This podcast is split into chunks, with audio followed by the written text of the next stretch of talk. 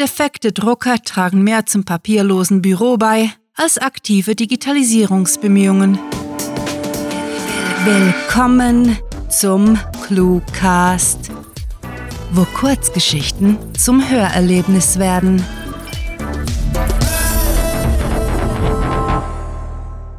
Code 19. Beißer im Leichenschauhaus.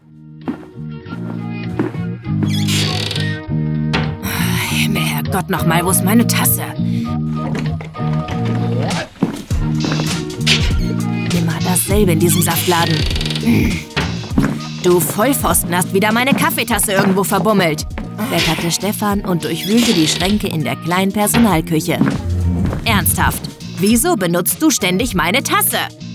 War ich gar nicht, konterte Jürgen, der gerade in den Raum geschlurft war und nun den Gürtel seiner Nachtwächteruniform zurechtzurrte. Kein Grund, dich wie ein Brüllaffe aufzuführen. Das wird jemand anderes gewesen sein. Ich habe heute Starbucks besorgt. Hm. Tja, dann, hm, brummte Stefan genervt und ergänzte. Du kannst übrigens auch ein echter Schreihals sein, wenn's drauf ankommt. Ich bezeichne dich trotzdem nicht als Primaten. Jürgen lachte. Wir sind Primaten, du Affe. Stimmt auch wieder. Beenden wir lieber unsere Runde, bevor wir in die Biologie abdriften. Ich hol mir nachher einen Kaffee.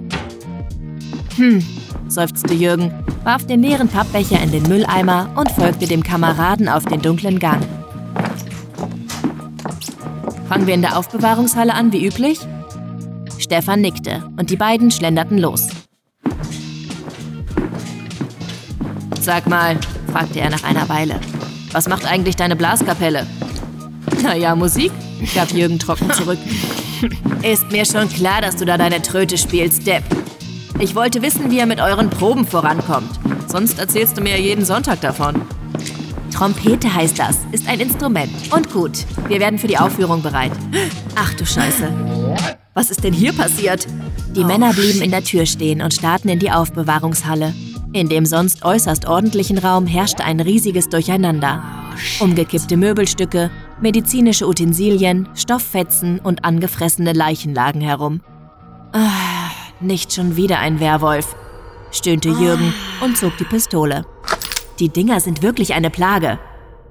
Besser als die Fledermäuse letzte Woche. Stefan tat es ihm gleich und drückte dann auf den Lichtschalter. Nichts geschah. Sicherung ist rausgeflogen. Das Vieh hat vermutlich an einem Kabel genagt.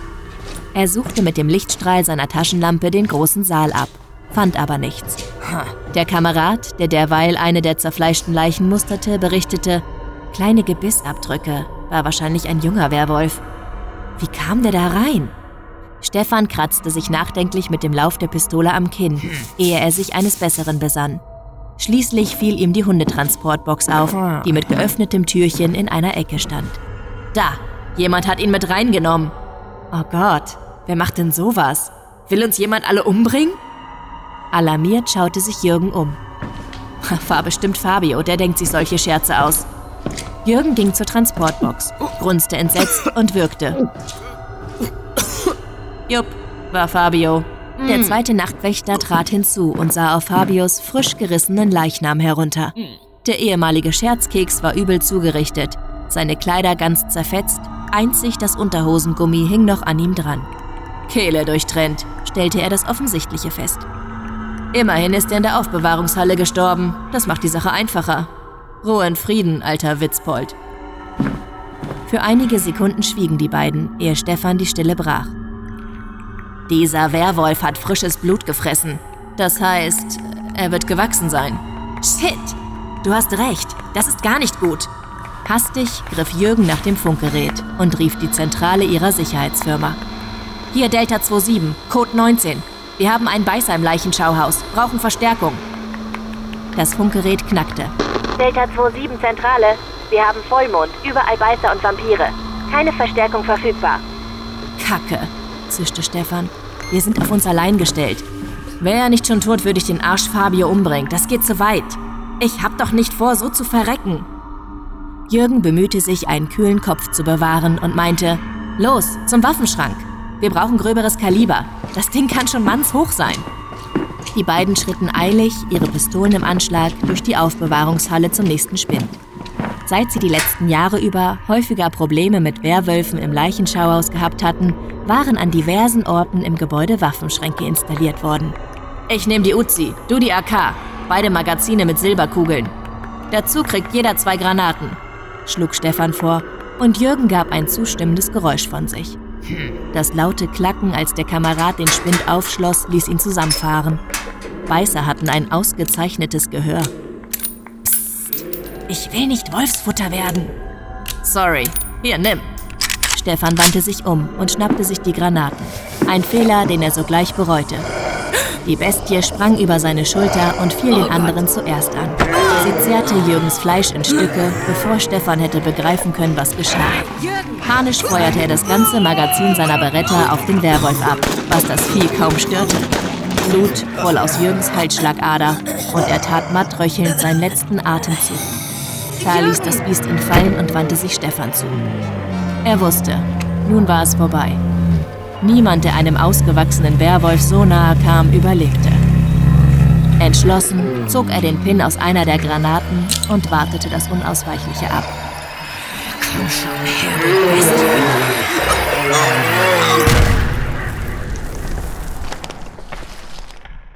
Das war Code 19, Beißer im Leichenschauhaus.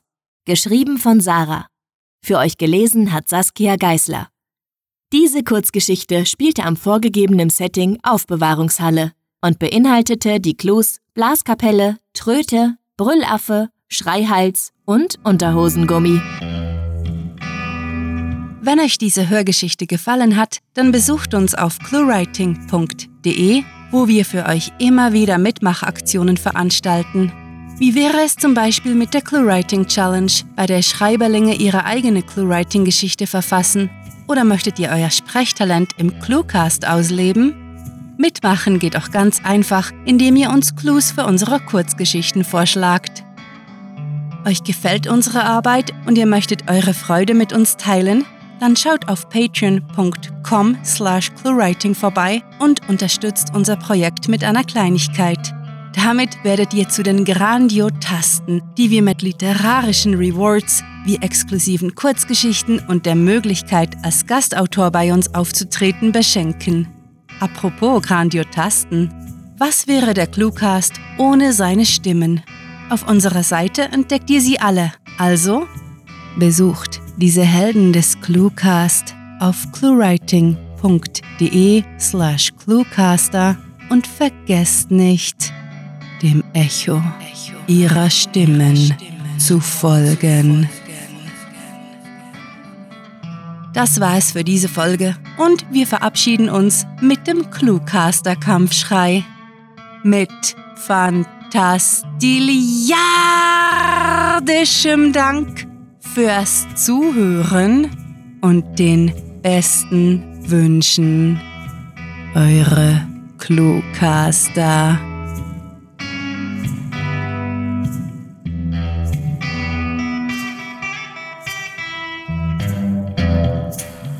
Yo, Kurt, isst deinen Joghurt. Der Cluecast ist eine Produktion der Literaturplattform ClueWriting. Für Feedback, Anregungen, Literatur und weitere Informationen begrüßen wir euch jederzeit auf www.cluewriting.de. Grandiotastischen Dank.